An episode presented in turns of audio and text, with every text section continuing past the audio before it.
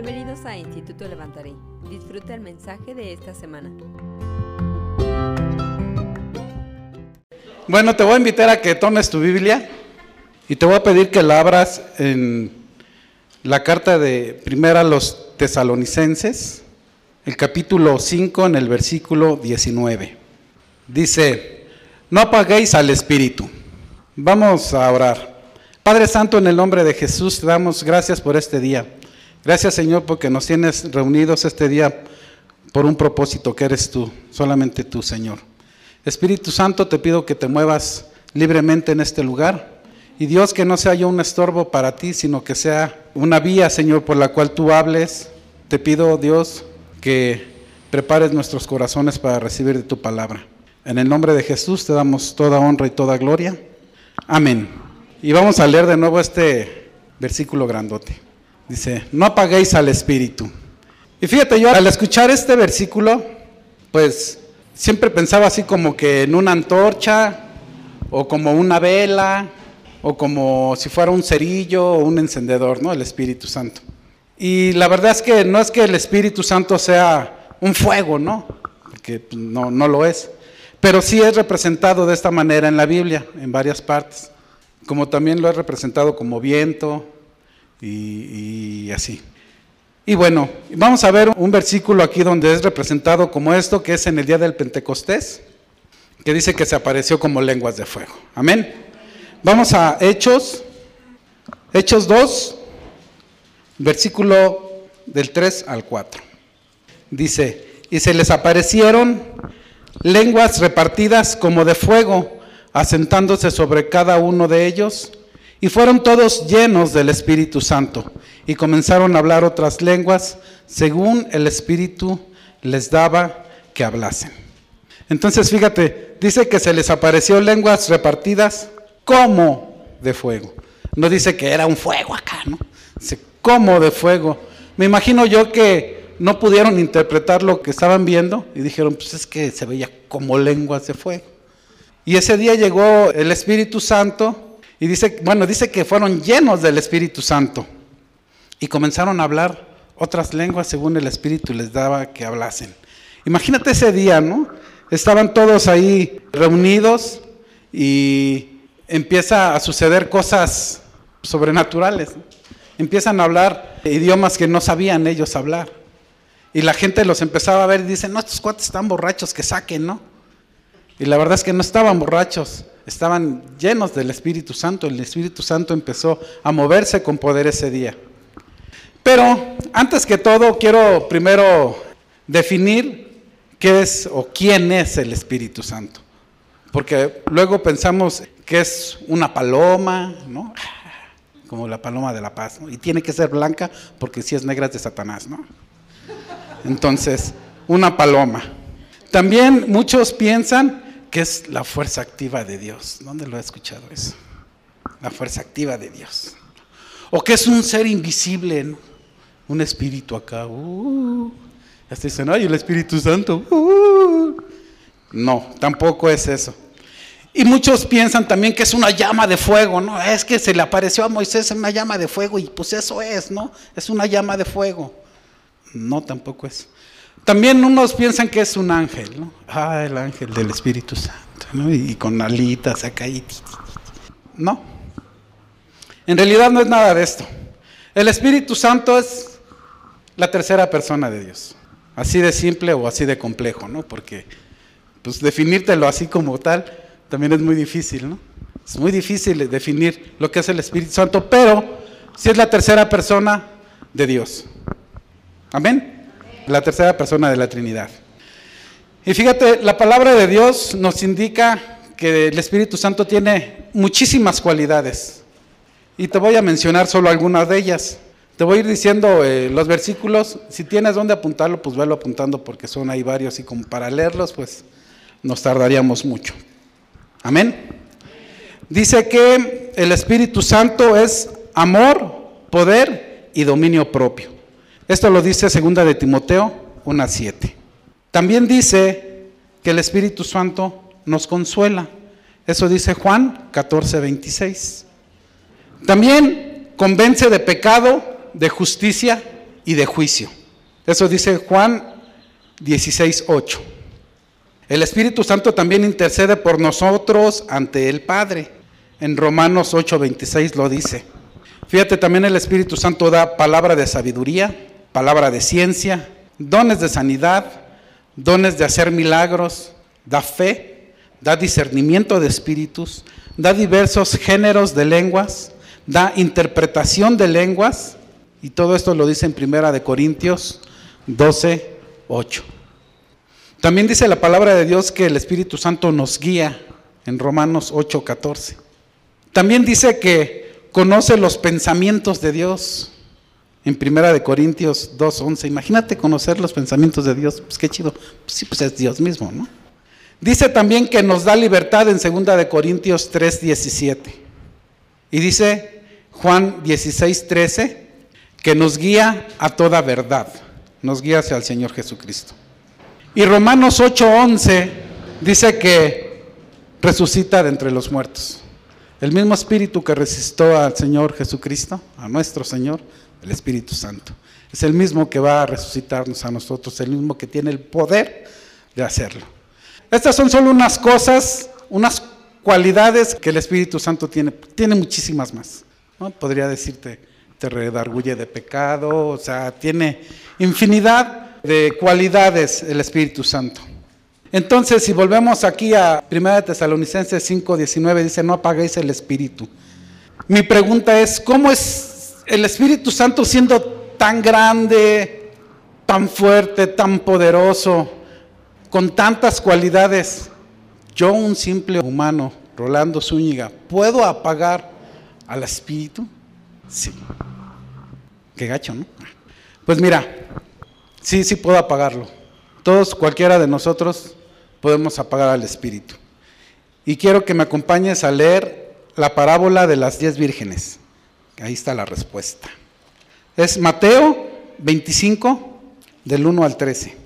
Dice, entonces el reino de los cielos será semejante a diez vírgenes que, tomando sus lámparas, salieron a recibir al esposo. Cinco de ellas eran prudentes y cinco insensatas.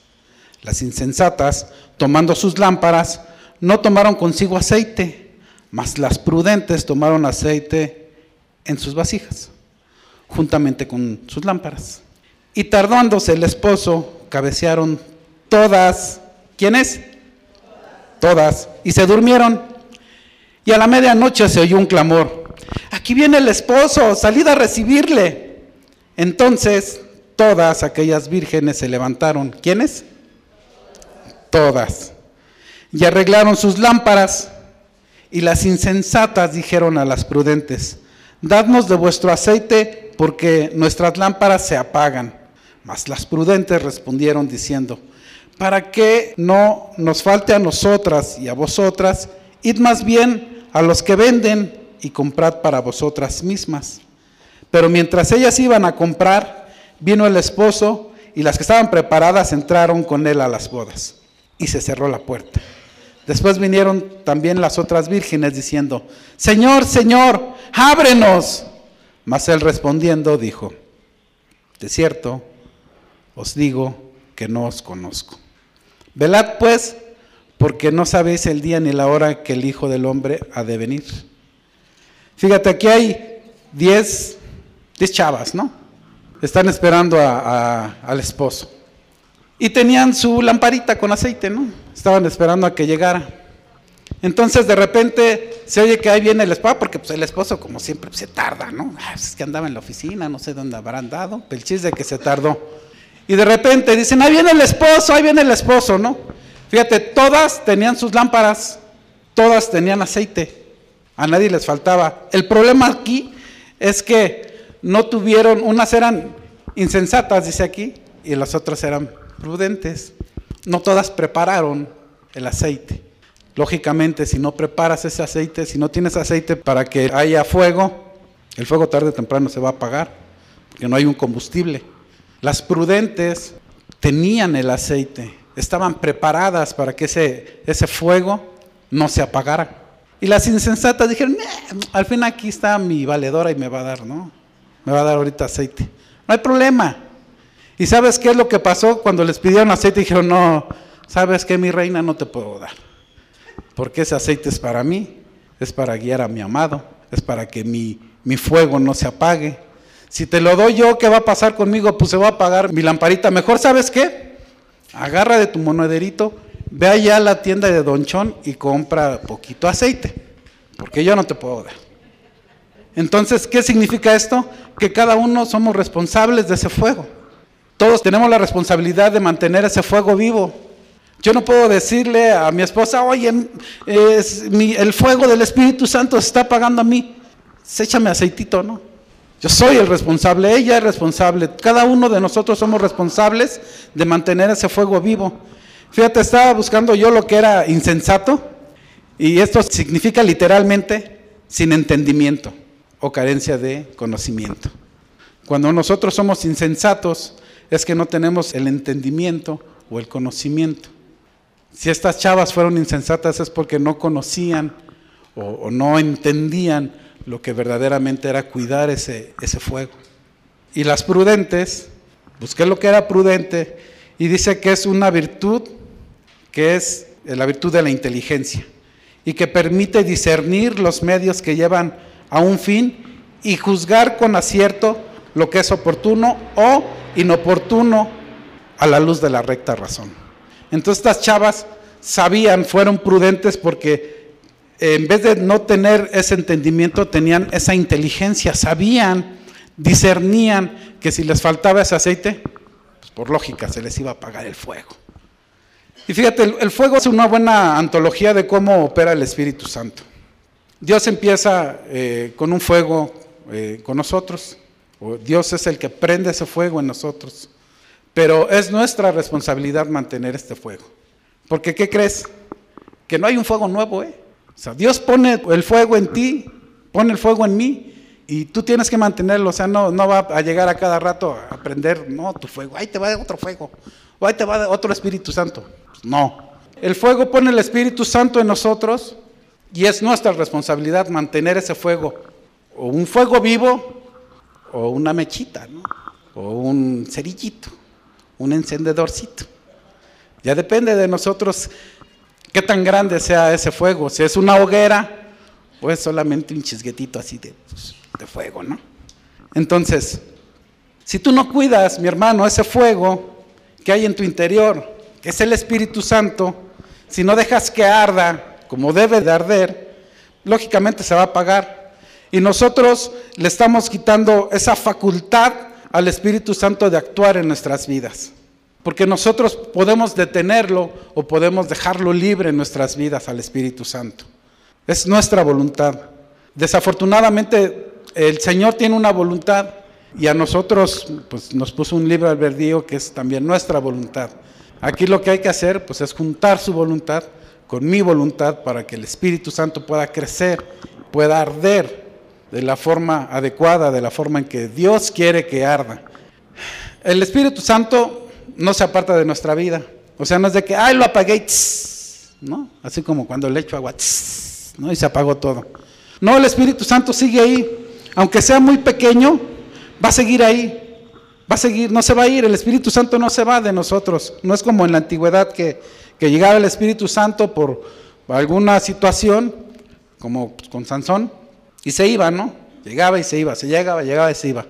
Ahora no. Ahora nosotros tenemos al Espíritu Santo y ¿qué crees? Ya no se va. Tú y yo tenemos ahorita en este momento el Espíritu Santo en nosotros, en nuestro ser. Está vivo y de nosotros tenemos la oportunidad de hacerlo crecer o de hacerlo disminuir. En nosotros está esa facultad. El Espíritu Santo no se aparta, pero sí dejamos que no actúe en nosotros. Es como si lo tuviéramos arrinconado en un lugarcito ahí. Espíritu Santo, ahí estás. ¿Sabes qué? Ahorita estoy bien, no te preocupes. Igual y no quiero cambiar. Pero el día que te necesite, pues como que te saco, ¿no? Y te desempolvo un poquito porque a lo mejor hasta polvo tienes. Y ese día te voy a dejar actuar. Pero después de que ya no quiero o ya quiero hacer otras cosas, pues te vuelvo a dejar en el riconcito, ¿no? Donde no me estorbas, donde no puedas redarguirme de pecado, donde no puedas actuar en mi vida. Y a veces esto es lo que hacemos y, no dejamos que el Espíritu Santo crezca en nosotros. Dice Primera de Corintios 6, 19, que nosotros somos el templo del Espíritu Santo. Amén. Y ese Espíritu que está en nosotros, aun siendo nosotros seres menores que Él, tenemos la facultad de dejarlo crecer o simplemente que se apague en nuestras vidas. Somos los responsables de que este fuego siga ardiendo, que no se apague. De hecho, esta fue la orden que Dios le dio a los sacerdotes allá en Levítico. Vamos a leer Levítico 6, 12 y 13. Dice, y el fuego encendido sobre el altar no se apagará, sino que el sacerdote pondrá en él leña cada mañana y acomodará el holocausto sobre él y quemará sobre él las grosuras de los sacrificios de paz. El 13 dice, el fuego arderá continuamente en el altar y no se apagará. Fíjate, dice que eh, el fuego encendido sobre el altar, el sacerdote tiene que poner leña cada mañana. Cada mañana tiene que poner leña. Porque si no hay leña, ¿qué es lo que pasa, mi hermano? ¿Alguna vez han ido a un campamento? Si no le echas leña, pues se apaga, ¿no? Llega un momento en que prendes la leña y empieza poquito, a poquito a poquito a crecer, a crecer, a crecer. Cuando empieza a arder todo la leña, toda la madera, hay un fuego impresionante que hasta te quitas, no, ya me caló, ¿no? Y te haces para un lado, ¿no? Que ni los mosquitos se acercan. Pero ¿qué es lo que pasa con el tiempo? La leña se va consumiendo, se va consumiendo, se va consumiendo, y ya hay poca leña y el fuego se va, va disminuyendo hasta que llega un momento en que se apaga. Pero antes de que se apague, toda esta leña duraba todo un día. Tiene que llegar el sacerdote y echarle más leña al fuego. ¿Para qué? Para que ese fuego se avive de nuevo. Si no hay leña, si no hay combustible, lógicamente, se apaga el fuego. ¿Y esta es responsabilidad de quién? De los sacerdotes. Y nosotros somos para el Señor reyes y sacerdotes, dice la palabra.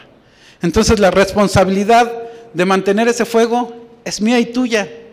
No es del Señor, el Señor ya vino y ya prendió aquí el, cerillo, ya te puso ahí el encendedor interminable, ¿no? Ya no se apaga ese fuego. Pero ese fuego, nuestra responsabilidad de nosotros es no solamente mantener vivo ese fuego, no solamente mantener el chisguetito de fuego. Nuestra responsabilidad es hacer crecer ese fuego. Es que ese fuego, en, en vez de ser chiquito, sea grande. ¿Para qué? Pues para que caliente, ¿para qué quieres un fuego? ¿Para qué es el fuego? Para calentar, para consumir. Para eso se, necesita el fuego. La manera de que mantenemos este fuego encendido, esta manera es, hacerlo diario, diario, continuamente, diario, diario, diario. No se debe de apagar. Si no lo hacemos diario, ¿qué crees? Que va a ser mínimo. Y el Espíritu Santo, tan grande, tan fuerte, tan poderoso, vamos a tener un Espíritu Santo mínimo. ¿Qué caso tiene tener un Espíritu Santo mínimo? Pues mejor déjalo ir, ¿no? ¿Para qué quieres el Espíritu Santo mínimo? El Espíritu Santo es amor, poder, dominio propio, todo lo que estábamos hablando. Y si lo quieres mínimo, ¿qué caso tiene? No tiene caso, a lo mejor estábamos mejor antes. El Espíritu Santo es poder, pues que sea el poder en nuestra vida. Si el Espíritu Santo es amor, que sea ese amor en nuestra vida. Si el Espíritu Santo es dominio propio, que se vea en tu vida, que se vea en mi vida ese dominio propio. Porque a veces decimos, sí, el Espíritu Santo ha hecho muchas cosas en mi vida, pero ¿por qué? ¿A ti qué te importa? No, no tuvimos dominio propio. Se debe de ver en nuestra vida el Espíritu Santo. Y mientras más lo dejamos crecer, mientras más leña le echamos al Espíritu o hace fuego del Espíritu, ¿qué crees? Pues lógicamente va a arder más, ¿no? Eso es lógico. Eso hasta en lo natural también se da. Tenemos que dejar al Espíritu Santo arder fuerte en nuestra vida. El fuego del Espíritu Santo, ese fuego va a costar algo en nuestra vida, que es quemar. ¿Y qué tiene que quemar? Pues todo aquello que nos sirva. Yo recuerdo antes cuando empezó aquí la colonia, bueno, de hecho así, no sé si se sigue haciendo en los pueblos o no, que toda la, la basura, o sea, barría, ¿no? Barrían y la basura que quedaba le echaban fuego y quemaban, las, quemaban toda la basura, las hojitas y, la basurita que quedaba, lo quemaban. ¿Por qué? Pues porque era basura. ¿Para qué quieres basura? Pues se quemaba. Ahorita ya no porque la contaminación, y que el ozono y acá, ¿no? pero se quemaba la basura, se quemaba. Y eso es lo que el Espíritu Santo tiene que hacer en nosotros, quemar toda la basura que está en nosotros. En la manera que mantenemos encendido el fuego es poniendo a nosotros a que se queme en el fuego. Nosotros mismos tenemos que quemar eh, todo aquello que no nos sirva en el fuego. Que el fuego arda nos va a costar algo y tenemos que poner aún lo que nos agrada, aquello que no queremos dejar, es que aquello que va en contra del Señor, que se queme. Todo lo que se pueda quemar, ¿sabes qué? No vale la pena tenerlo. Todo aquello que se puede quemar, no vale la pena tenerlo. Amén. Vamos a ver lo que dice 1 Corintios 3, del 12 al 15. Dice, y si sobre este fundamento alguno edificare oro, plata, piedras preciosas, madera, heno, hojarasca, la obra de cada uno se hará manifiesta, porque el día lo declara, pues por el fuego será revelada. Y la obra de cada uno, cual sea, el fuego la probará si permaneciera la obra de alguno que sobreedificó, recibirá recompensa. Si la obra de alguno se quemare, él sufrirá pérdida. Si bien él mismo será salvo, aunque así como por fuego.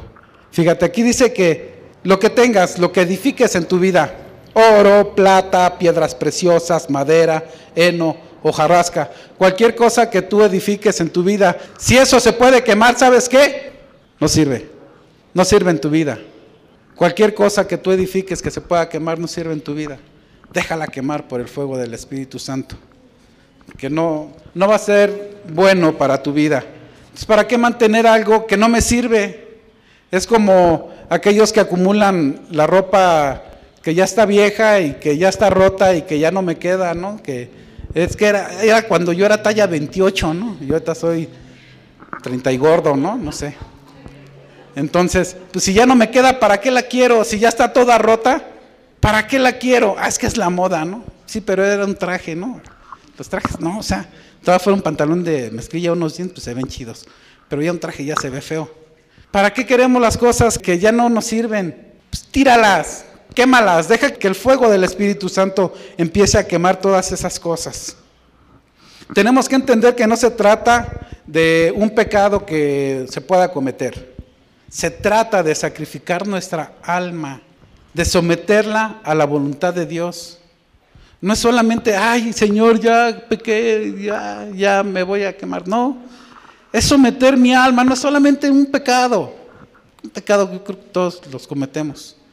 Es someter lo que yo soy a la voluntad del Señor. Es dejar que el Señor actúe en nuestras vidas, dejar que ese fuego del Espíritu Santo empiece de verdad a actuar. Cuando empieza de verdad a actuar, empiezan a cambiar las cosas, empieza a quemar todo aquello que no te sirve y tu vida se empieza a ver diferente. Porque hay nuevas cosas en nuestra vida. Porque aquellas cosas que no servían se van quitando. Además, las cosas que no sirven por lo regular son feas, ¿no? Por lo regular. Y viejas, por lo regular. Entonces, ¿para qué queremos todas esas cosas? Mientras no metamos al fuego el alma y no entendamos que necesitamos sujetar nuestra alma, no será posible cambiar nuestras acciones y seguiremos haciendo lo que hacíamos, estar apagando al Espíritu. Tenemos que someter de veras nuestra alma al Espíritu Santo. ¿Qué es difícil? Pues igual sí puede ser difícil en nuestras fuerzas. Pero ¿qué crees? Que al Espíritu Santo no le es difícil. Entonces, ¿por qué no dejar que el Espíritu Santo haga o tenga control de mis actos, de mi voluntad? De mis pensamientos, aquello que no he podido quitar de mi vida. Ah, Señor, Espíritu Santo, pues aquí están estas cosas. ¿Sabes qué? Ya me di cuenta que estas cosas se pueden quemar, además no me sirven. Toma control de ellas, ten y tú con tu fuego quémalas, no sirven. Además, fíjate que cuando hay una combustión, por lo, siempre lo que se quema queda bien mínimo, ¿no? Y hasta se puede hacer polvito y vuela. Ya son cosas que ya no estorban, ya no hacen bulto. Si tú ves que hay algo que te estorba en tu vida, que hace un bulto, pues quémalos, se reduce a nada, a cenizas. Redúcelas a cenizas o deja que el Espíritu Santo reduzca esas cosas en cenizas para que no te estorben, para que no traigas cargando todas esas cosas. Y fíjate que las obras de la carne denotan que no se vive de acuerdo al Espíritu Santo, sino al alma.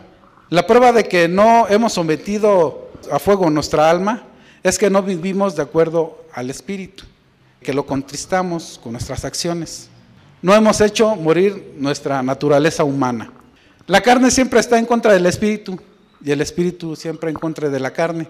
Vamos a ver lo que dice Colosenses 3, del 5 al 17 dice, Haced morir pues lo terrenal en vosotros, fornicación, impureza, pasiones desordenadas, malos deseos y avaricia, que es idolatría, cosas por las cuales la ira de Dios viene sobre los hijos de desobediencia, en las cuales vosotros también anduvisteis en otro tiempo cuando vivías en ellas pero ahora dejad también vosotros todas estas cosas, ira, enojo, malicia, blasfemias, palabras deshonestas de vuestra boca. No mintáis unos a los otros, habiéndoos despojado del viejo hombre con sus hechos. Vamos a pararle ahí. Fíjate, aquí me llama la atención que eh, el apóstol hace distinción de unas y otras, porque dice, tienes que hacer morir lo terrenal en vosotros. Fornicación, impurezas, pasiones desordenadas, malos deseos y avaricias, que es idolatría, ¿no? por las cuales la ira de Dios viene sobre los hijos de desobediencia. Y con las cuales anduviste en otro tiempo. Ya esas cosas, ya las habías detectado en tu vida, ya las quitaste. Qué bueno, qué chido, ¿no? Un 10, ¿no? Una palomita un, una estrellita, ¿no? Qué bueno que ya quitaste todas estas cosas que a lo mejor son las que más feas se ven en tu vida. Pero ¿qué crees? Hay otras cosas que a lo mejor no se ven tan feo como la fornicación, ¿no? Pasiones desordenadas, malos deseos, avaricias. Uy, soy re feo. Pero también tienes que dejar cosas que aún tenían ellos, que era ira, enojo, malicia, blasfemia, palabras deshonestas y que se mienten unos a otros. A lo mejor eso ya no se veía tan feo, ¿no? Como una fornicación pero seguía viendo cosas que se podían quemar en sus vidas y que se veían feas en sus vidas. Entonces, qué bueno que ya quemaste todo esto, bien por ti, pero ahora también quita todo esto que también te estorba, porque todo esto son obras de la carne. Y vamos a seguir leyendo. Dice el 10, y revestido del nuevo, el cual conforme a la imagen del que lo creó, se va renovando hasta el conocimiento pleno donde no hay griego, ni judío, circunciso, ni incircunciso, bárbaro, ni escrita, siervo, ni libre, sino que Cristo es el todo y en todos. Fíjate, aquí nos quedemos. Dice que hay que revestirnos del nuevo hombre, revestirnos, estábamos vestidos de una forma, vamos a revestirnos. Esa vestidura que traíamos de pecado, eh, de todo lo terrenal, de todas las obras de la carne, dice, quítalas, quítalas, se ven feas, ya no, ya no tengas esos, ahora revístete de una manera diferente. Ya no, ya no tengas esas vestiduras feas y apestosas que traes, ya no sirven. Ahora lo que vas a hacer es bañarte y cambiarte. Bueno, no dice aquí que se bañen, pero sí que se cambien. Pero pues qué caso tienes que te cambies si no te bañas. Digo, ¿no? Dice el número 12. Vestíos pues como escogidos de Dios, santos y amados, de entrañable misericordia, de benignidad, de humildad, de mansedumbre, de paciencia, soportándoos unos a otros y perdonándoos unos a otros si alguno tuviese queja contra otro. Fíjate, aquí hay una cosa. Antes dice que se mentían unos a otros, que había enojo, malicia, palabras deshonestas entre todos ellos. Ahora dice, no lo hagas. Ahora, ¿por qué no haces lo contrario? Ahora, ¿por qué no? Dice, ¿por qué no te vistes como escogido de Dios, santo, amado, de entrañable misericordia, de benignidad, de humildad, de mansedumbre, siendo paciente, soportándose unos a otros? Y seguimos leyendo. Y perdonándonos unos a otros si alguno tuviese queja contra otro de manera que Cristo os perdonó, así también hacedlo vosotros. Y sobre todas estas cosas vestidos de amor, que es el vínculo perfecto. y la paz de Dios gobierne en vuestros corazones, a la que asimismo fuiste llamados en un solo cuerpo, y sed agradecidos. La palabra de Cristo mora en abundancia en vosotros, enseñándoos y exhortándoos unos a otros con toda sabiduría, cantando con gracia en vuestros corazones al Señor con salmos e himnos y cánticos espirituales. Y ahí vamos a dejarle. Fíjate, dice que la paz del Señor gobierne en nuestros corazones. Antes era ira, ahora ¿qué tiene que gobernar en nuestros corazones? La paz del Señor. Y no es paz, paz, Señor, ¿no? es la paz, ¿no? Y tampoco es así como amor y paz, ¿no? La paz del Señor es diferente porque dice que da la paz diferente que la da el mundo, ¿no? La paz del Señor es que aún teniendo una bronca, ¿sabes qué? Tú estás tranquilo porque sabes que el Señor está contigo. Esa es la paz del Señor. A lo mejor sí vas a estar nervioso y, y sí vas a andar con la bronca, sí, pero vamos a tener la seguridad de que todo lo que pasa en nuestra vida tiene una solución. ¿Y cuál es la solución? Cristo Jesús. Amén. Esa es la paz que da el Señor. Entonces, dice que quitemos ese viejo vestido que traíamos de enojo, de malas palabras, de que, ay, el hermanito ya me hizo esto, ay, mi vecino ya me hizo aquello. No aguanta, ahora vístete de diferente. Ahora vístete de paz, ahora vístete como santo, ahora vístete como hijo de Dios. Esas son las cosas que deben ir cambiando en nuestra vida. Ir quitando todo lo que no nos sirva, irlo quemando, esa ropa vieja, quemarla ya no sirve ya ni para la basura, ¿no? Hay que quemarla, hay que dejar que el Espíritu Santo empiece a obrar en nosotros para que nos veamos diferentes. Si yo traigo una ropa vieja, pues me voy a ver feo, me voy a ver desalineado. Si yo me cambio, me lavo, me limpio, que es lo que hace el Señor en nosotros, en nuestra vida, fíjate, entonces sí nos baña, ¿no? De hecho nos, va, nos baña en el bautismo, ¿no? Nos echa agüita, nos baña, nos limpia. Y nos viste, no nada más nos limpia, sino nos viste diferente, nos vemos diferente, actuamos diferente, hablamos diferente. La gente se da cuenta de que somos diferentes. ¿Por qué? Pues por el fuego del Espíritu Santo, por las obras que hace el Espíritu Santo en nosotros. Pero nosotros tenemos que dejar actuar al Espíritu Santo. Porque ¿qué caso tiene que nosotros tengamos al Espíritu Santo si yo lo tengo arrinconado, si lo tengo en un lugarcito y sabes que, ahí quédate porque luego no quiero que digan que soy cristiano. Me van a decir aleluya. Ahí quédate. Ah, pero en la iglesia sí lo dejo crecer. Espíritu Santo, ven, ¿no? Y este, decíamos, una canción que estábamos cantando hace rato decía que estamos preparados, ¿no? Para el Espíritu Santo. Pues de verdad que estemos preparados, pero no solamente en la iglesia. El Espíritu Santo en nosotros también se tiene que ver afuera. Aquí todos nos vemos bien espiritualmente, bien bañaditos, bien cambiaditos. Pero quién sabe si nosotros allá afuera vamos y nos revolcamos y ya parecemos indigentes. Entonces el Espíritu Santo tenemos que mostrarlo, tenemos que dejarlo crecer para que se vea, no solamente aquí, porque aquí adentro sabemos que todos somos bien chidos, bien buena onda y somos bien espirituales, pero la gente de allá afuera también tiene que darse cuenta de las cosas que el Señor hace en nuestras vidas. Amén. Dice el número 17, y todo lo que hacéis, sea de palabra o de hecho, hacedlo todo en el nombre del Señor Jesús, dando gracias a Dios Padre por medio de Él. Amén. Entonces dice, no solamente haces todas esas cosas, también agradecele al Señor que puedas hacer todas estas cosas que estás permitiendo al Espíritu Santo obrar en tu vida. Dale gracias a Dios por todo en todo, en el nombre de Jesús, dice aquí. Así que, amados hermanos, tenemos una gran responsabilidad en nuestras vidas, el no dejar que se apague el Espíritu Santo. Y no nada más en nuestras vidas. ¿Sabes qué? También podemos apagar el Espíritu Santo en la iglesia, porque el Espíritu Santo aquí se mueve con fuerza, con poder. Por eso es que el día del Pentecostés llegó con gran poder el Espíritu Santo, ¿no? Porque estaban todos en un mismo sentir, en un mismo pensar. Estaban todos de acuerdo. Estaban esperando una promesa. Estaban esperando que eh, el consolador que dijo el Señor Jesús que iba a llegar un día, estaban esperando ese momento, estaban esperando, estaban con todos sus sentidos esperando a que llegara el Espíritu Santo. ¿Y qué crees que dijo el Espíritu Santo? Aquí es el momento. Aquí es como me gusta estar, donde todos están juntos, están unánimes, todos piensan lo mismo, donde no hay desacuerdo, donde solo hay acuerdos, donde todos se aman, donde todos se cuidan, donde todos se soportan, donde todos están al pendiente de cada uno. Ahí, ahí ese es el ambiente preciso en donde me gusta estar. Ahí voy a ir. No solamente voy a ir, sino que voy a llegar con poder.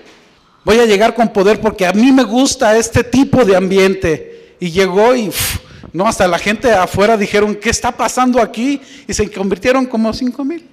Nada más, nada más como cinco mil. ¿Por qué? Pues porque lo dejaron actuar. En ese lugar, la iglesia primitiva en ese momento, dejaron actuar al Espíritu Santo. Y el Espíritu Santo, si tú lo dejas actuar, pues es el Espíritu Santo. O sea, no se va a quedar pasivo. Va a actuar con poder. Y vas a ver la gloria del Señor. Pero nosotros tenemos que dejarlo actuar. ¿Y cómo? Nuestras acciones, nuestros actos, nuestras obras, nuestro amor, nuestra paciencia, nuestra fe, todas esas cosas son las que dejan actuar al Espíritu Santo. En la misma iglesia la podemos apagar, en donde debe de moverse libremente. A veces lo encadenamos por envidias, por pleitos, por chismes, porque estoy hablando mal de alguien. No dejemos que esas cosas pasen en la iglesia. Yo sé que en esta iglesia no pasa eso, pero dicen que en algunas otras sí. Vamos a dejar crecer al Espíritu Santo en nuestras vidas y también en la iglesia. La iglesia es importante, es, el lugar donde el Espíritu Santo se siente bien cómodo, es su casa. No puede ser posible que nosotros lleguemos a casa de alguien y no dejemos que sea libre aquella persona si está en su casa. Nosotros venimos invitados aquí. Y a veces no lo dejamos actuar. Si alguien llega hacia mi casa, yo lo corro. La neta, ¿no?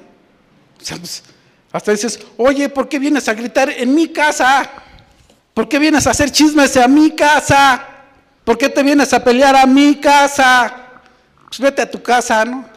Eso podría decir, no sé si lo diga. Yo lo diría. Yo lo diría. Dejemos que el Espíritu Santo crezca aquí también. Que sea libre en su casa que nos muestre su poder y su gloria. Aquí como hermanos, como una congregación, es donde más poder podemos ver del Espíritu Santo. Y este mismo poder, este mismo fuego, este mismo calor que tenemos aquí en la iglesia, llevarlo allá afuera. Y si tú ves a un hermano que se está apagando, ¿sabes qué? Y si tú estás bien prendido, pues pásale fuego, ¿no? Pásale fuego. El fuego consume todo, cualquier cosa. Si yo le prendo fuego aquí a, mi Biblia, se empieza a quemar. Y si no quito los demás papeles, se van a quemar también. Y si yo acerco cualquier cosa de madera o X, se va a empezar a quemar. Entonces, mi hermano, si tú crees que tienes un fuego impresionante en tu vida, en tu alma, y si tú ves a alguien que está decaído, si tú ves a alguien que está triste, si tú ves a alguien aún que esté cometiendo un pecado, no lo critiques pásale fuego, no dejes que se apague. ¿Es responsabilidad de Él? Sí. Sí, pero nosotros como hermanos, como iglesia, como congregación, también podemos acercarnos a ese hermano. Dice que nos soportemos unos a otros. No es que esté cargando o que, ay, yo te soporto. No, es que carguemos al hermano y que veamos qué problema tiene. Echarle la mano, ¿no? Hacerle el paro, como dirían por allá. Echarle la mano. No seas así como los que, ah, pues aquí ya tirado ni modo de no patearlo, ¿no? Se oye bien chistoso, pero a veces somos así. A veces le cargamos más la mano al hermano que está en dificultad y pensamos que está así por algún pecado o porque no quiere cambiar. Ay, ese hermano de veras que no cambia. Si es tan fácil. Yo ya cambié, soy un santo, ¿no? Soy el elegido del Señor. Bueno, si eres santo y eres el elegido del Señor, qué bueno. Pues eso mismo transmítele al hermano que está decaído, que no ha podido cambiar. No ha podido cambiar no porque no quiere, sino porque hay algo en su vida que no lo deja. Y si tú puedes echarle la mano, échale la mano. Si tú crees que pueda cambiar como tú ya cambiaste, pásale fuego. No lo dejes que se apague. Es responsabilidad de él, sí, pero a veces hay que enseñarlos. A veces hay que decirles de qué manera se hace. Hay que adoctrinar a la gente, hay que hacer discípulos. Hay que dejar todo conflicto y empezar a cuidar el fuego santo para que se purifique nuestras vidas. Hay que permitir a este fuego quemar todo lo malo en nuestro ser y vivir conforme al Señor lo desea. El Señor quiere una iglesia gloriosa, quiere hijos que se vean como Él. Eso es lo que de verdad está buscando el Señor. No está buscando perfección, no está buscando religiosos, pero está buscando gente que lo adore en espíritu y verdad, gente que hable de Él, que los que están cerca de nosotros se den cuenta que existe Dios, que hay un Espíritu Santo y que Él obra en nuestras vidas y que Él ha puesto un fuego que quema, que quita todo lo que no nos sirve, que cambia nuestras vidas, cambia nuestros pensamientos. Eso es de verdad lo que quiere. Tenemos que mostrar al mundo la pasión y el fuego consumidor del Espíritu Santo con nuestras acciones para que ellos sean impactados como un día nosotros fuimos impactados por el Espíritu Santo. Tú y yo, mi hermano, un día fuimos impactados por el Espíritu Santo. Hace rato comentábamos de cuando habíamos recibido al Señor. Yo no recuerdo el día, soy malísimo para los días, para recordar así este. Ah, a las siete y media de la noche, el 3 de febrero de 1857, pues no me acuerdo. Pero recuerdo perfectamente las palabras que me dijeron, recuerdo perfectamente el, ambiente que había ese día y recuerdo perfectamente que pues yo me aguanté de llorar porque iba, pues, era bien machinrín, ¿no? ¿Cómo iba a llorar? Pero ese día cambió mi vida. Ese día el Señor puso un fuego en mí, algo que empezó como el chisguetito ese de que, hablábamos del fuego. Y haciendo remembranza, pues creo que lo dejé crecer. O sea, me gustó ese fuego, ¿no? No es que, ay, porque hay unos dicen, ay, es que sientes calor. Ahorita estoy sudando porque estoy nervioso. O sea, no es que tengan calor, pero, ah, porque este, hay muchos movimientos, ¿no? El calor del Espíritu Santo. Muchos empiezan a reír, como decían eh, la semana pasada, ¿no? En la predicación. O, el movimiento ese de que empiezan a, reírse todos, ¿no? Entonces ha habido muchos movimientos de avivamientos del Espíritu Santo, ¿no? Este, el carismático. pero yo creo que todo debe empezar en uno, debe empezar en ti y en mí todo esto. Porque si no, pues nunca, ¿no? Y ese día que yo fui a que me dijeron que Jesús existía, ah, porque yo ya pensaba que yo sabía del Señor porque pues había ido yo con los testigos de Jehová, yo me estuve como dos años con ellos. Y, este, y pensaba yo que conocía al Señor. Pero qué equivocado estaba. El Señor es mucho más que leer la palabra. El Señor es una relación, es tener algo con Él, es invitarlo a tu vida, dejarlo crecer, dejarlo que ese fuego crezca. Eso es en realidad el Señor, el, que en tu vida se vea. Y después de ese tiempo, recordaba yo, ah, porque también hablamos de qué día nos habíamos bautizado. Y yo dije, no, sí me acuerdo, no, ese día, y me acuerdo lo que me dijo el Señor. El día no me acuerdo exactamente, el 5 de mayo, así, no. Bueno, yo me acuerdo que fue en febrero. Y cuando yo recibí al Señor fue en noviembre, y cuando yo me bauticé fue en febrero. Día no me acuerdo. Pero fíjate que cuando yo me bauticé, algo hubo en mi vida. Yo sí, yo decía, ay, no, pues el Señor sí es cierto, yo me quiero bautizar y todo. Pero ese día que me bauticé, algo pasó. Dice que, que te bautizas en agua y que luego llega el Señor y te bautiza en fuego y en Espíritu Santo. Y yo estoy cierto de que eso pasa, porque eso pasó en mi vida. Sientes algo diferente, algo, algo cambia en tu vida. ¿Cómo es? No sé, el Señor lo hace, ¿no? Porque cosas que no podía dejar, lo dejé como hace rato que comentaba, pues si era bien borracho y era así, esto y lo otro. Pero el Señor lo cambió y sabes que ni siquiera yo batallé para hacerlo. Porque yo le dije, Señor, esto yo veo que se ve feo en mi vida. Quítalo, cámbialo, o sea, guácala, no me gusta ya. Porque antes hasta cuando uno era borracho y peleonero y esto, hasta te sientes bien chido, ¿no? Cuando pasas, ay, mira, ahí vas, es bien malote, ¿no? Sí, soy bien malote, ¿no? Y pasas. Pero cuando te das cuenta que eso no te sirve en tu vida, cuando te das cuenta que eso se ve feo, dices, híjole Señor, ¿cómo podía vanaglorarme de esto si se ve bien feo? O sea, qué naco, ¿no? Se ve feo, quítalo. No me gusta ya porque hace que cambie tu pensamiento. Empieza a quemar todas esas cosas, las borracheras, las, las malas palabras, empieza a cambiar todas esas cosas y te empieza a vestir pues, una vestidura más bonita, ¿no? Te da, no sé, el Pierre Cardin, ¿no? Gucci, ¿no? No sé. Algo bonito, algo que se ve bonito, algo nuevo, una vestimenta nueva. ¿Y sabes qué? Es también nuestra responsabilidad ensuciarla o dejarla limpia. Y si está sucia, pues vuélvela a lavar. Vuélvela a quemar. Vamos a ver lo que dice Gálatas, el capítulo 5, los versículos 16 y 23.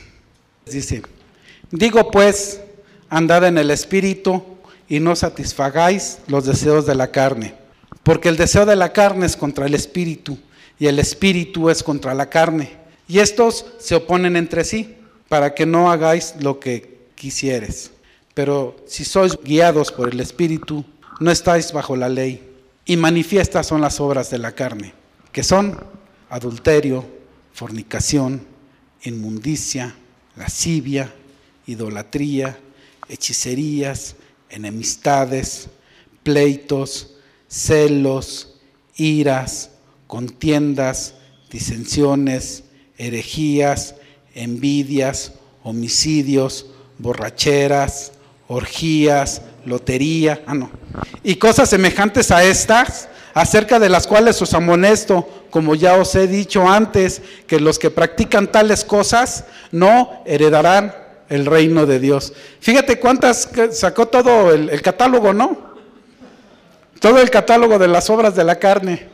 Y cuando estaba yo leyendo este dije, híjole, a ver, y empecé, palomita, palomita, palomita, palomita. Todas estas cosas las hacía, bueno, casi todas, no todas, ¿no? pero muchas de estas cosas las hacía. Y cuando el Señor llega a tu vida, te da una nueva perspectiva. Ves las cosas diferentes. Porque como te decía hace rato, antes hasta, bueno, me deleitaba haciendo las cosas, ¿no? Me deleitaba peleándome, me deleitaba emborrachándome, diciendo malas palabras, haciendo todo lo malo. Me deleitaba, ¿no? Y le pegaba a alguien y, ay, qué chido, ¿no? Hasta me duele el puño, ¿no? Y era bien padre para mí. Pero un día llega el Señor y te muestra que no estás bien. Y recordando el día en que yo tuve un encuentro con el Señor, en que de verdad llegó el Espíritu Santo y me mostró la cochinada que antes era yo, me quedé tirado pues, mucho tiempo, ah, ahí tirado, pidiéndole perdón al Señor. Y ese fue el, el día o de los días más hermosos que he tenido yo en mi vida. Cuando el Espíritu Santo llegó a mi vida y y se prendió. Cuando el Señor llegó y prendió un fuego dentro de mí y empezó a hacer cosas diferentes en mi vida, es el día más maravilloso que he tenido en mi vida. Aparte del día de que me casé, ¿te acuerdas? Qué chido. Pero qué día tan maravilloso, el día que el Señor prendió un fuego en mí. No sé si tú pienses lo mismo, mi hermano. No sé si tú pienses lo mismo, o aquellos que me ven por Facebook. No sé si piensen lo mismo. Pero de verdad, ese fuego no puede ser posible que lo estemos apagando. No puede ser posible que a veces no lo querramos, que lo tengamos escondido o que le estemos este, soplando para apagarlo, ¿no? O quitándole el oxígeno para que se apague ese fuego. No puede ser posible. Y si tenemos al Espíritu Santo, pues vamos a dejarlo crecer. No lo dejes ahí, es como si tuvieras un Ferrari en tu garage y te vayas en tu bocho, ¿no? ¿Qué caso tiene? No tiene caso teniendo algo tan poderoso dejarlo ahí escondido. Yo, yo anhelo que mi vida se vea como la de Jesucristo. Pero ¿sabes qué hizo Jesucristo? Este cuate se fue 40 noches y 40 días a, orar por allá, a ayunar. ¿Para qué? Pues para que su carne menguara y el espíritu creciera. ¿Y, ¿Y qué llegó haciendo Jesucristo? Llegó haciendo milagros. Llegó impactando a la gente como hablaba. Nada más lo veían y, uy, el Señor, ¿no? Y, le tocaban el manto y sanaban. El Señor a veces ni siquiera tenía que orar por la gente, ¿no? Nada más dice, pues, pues fue la que te va a salvar. Así es como se veía la vida de Jesucristo. Ahora, yo digo, ¿cómo es como que se ve mi vida? ¿Qué tanto estoy dejando crecer al Espíritu Santo? ¿Qué tanto estoy dejando crecer ese fuego? ¿Qué tanto está quemando lo que no me sirve? Y entonces yo creo que es algo que se puede medir, ¿no? Algo que podemos medir, bueno, ve cómo se veía Jesucristo y ve cómo se ve tu vida. Ve qué tanto estás dejando que el Espíritu Santo esté actuando en tu vida. Ve qué tanto estamos dejando que el Espíritu Santo crezca en nuestra iglesia.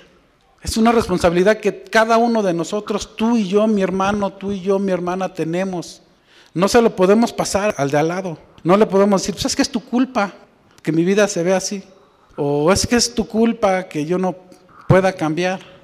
¿O es que es tu culpa que no podamos pagar la renta? Es culpa de cada uno de nosotros.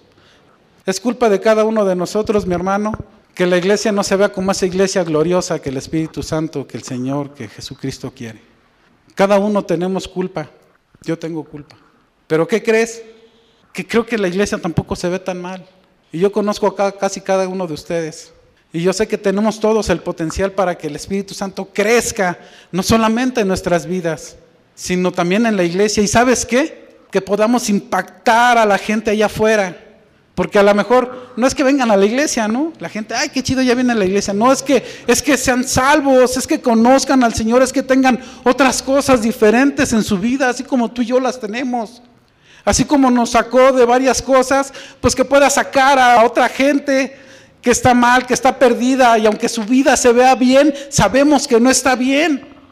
Se hablaba que, no es que tengamos éxito en la vida, nuestro éxito es dejar crecer al Espíritu Santo. Nuestro éxito es que el Señor impacte por medio de nosotros a la demás gente. Eso es tener éxito. Eso sí es éxito. Eso es decirle, híjole Señor, mira, esta persona fue salva cuando yo le hablé y tú lo impactaste. Eso es tener éxito. Eso es que el Señor me ponga una estrellita. No es tener dinero, que no está mal. No es tener una carrera, que tampoco está mal. El verdadero éxito es que el Señor crezca en nosotros y que podamos impactar a la demás gente. Eso es lo que debemos de buscar. Eso es lo que en nuestro corazón debería de arder. Ese es el verdadero fuego que debería de haber en nosotros. No es buscar las cosas terrenales, pues está bien, ¿no? O sea, digo, pues vivimos en el mundo y aquí andamos, ¿no? Y pues que vivamos lo mejor que se pueda. Qué bueno. Pero ¿por qué no buscar primero el reino de Dios?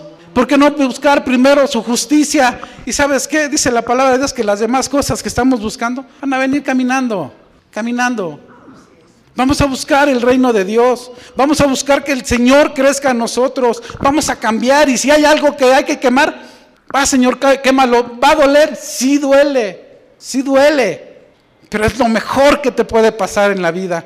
No hay otra cosa mejor que el Señor pueda estar quemando las cosas que no te sirven. No hay otra cosa mejor que puedas cambiar tus vestiduras y verte bien, oler limpio para el Señor, verte limpio para el Señor. No hay otra cosa mejor. Y sabes que todo esto va a hacer que cambie tu vida y que cambien las cosas, cambien las situaciones. Y si tu vida se ve mal, no hay problema. El Señor las puede cambiar. Pero es cuestión de que nosotros dejemos que cambie. Es cuestión que nosotros dejemos que ese fuego crezca. Ponerle más leña y que duele, sí, pero mejor que duela un ratito, no que duela toda tu vida. Amén. Hay que dejar crecer al Espíritu, hay que dejar que crezca este fuego, hay que echarle más leña. No apagues el Espíritu, dijo Pablo. Dice, no apagues el Espíritu, es lo peor que puedas hacer. Es más, aquí debería de haberle puesto así como escribimos en el WhatsApp, ¿no? Con varias exclamaciones. No apagues el Espíritu, es lo peor que puedes hacer en tu vida. Porque si apagas el Espíritu vas a estar muerto espiritualmente. Y vamos a andar como zombies, los Walking Dead, que por cierto ya está la nueva temporada. no apagues, mengua tu carne, crece el espíritu, impactemos a los de allá afuera. Amén. Permítame orar. Señor, en el nombre de Jesús te agradecemos, Señor, porque sabemos que tú has puesto un fuego en nosotros. Pero Padre, te pido también que nosotros seamos capaces de que este fuego no se apague, Señor, que podamos aún avivar aquellos que se están apagando. Espíritu Santo, muévete libremente en esta iglesia. Espíritu Santo, que tu fuego empiece a quemar todo aquello que no nos sirve y acrisólanos, Dios. Queremos vernos como se veía el Señor Jesús, pero también sabemos que Él tenía un fuego encendido en Él, que tenía el Espíritu Santo al 100.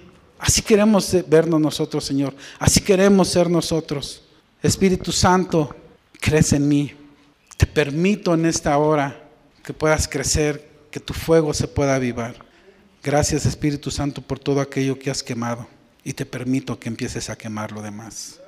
En el nombre de Jesús te damos toda honra y toda gloria. Amén. Gloria a Dios. Aleluya.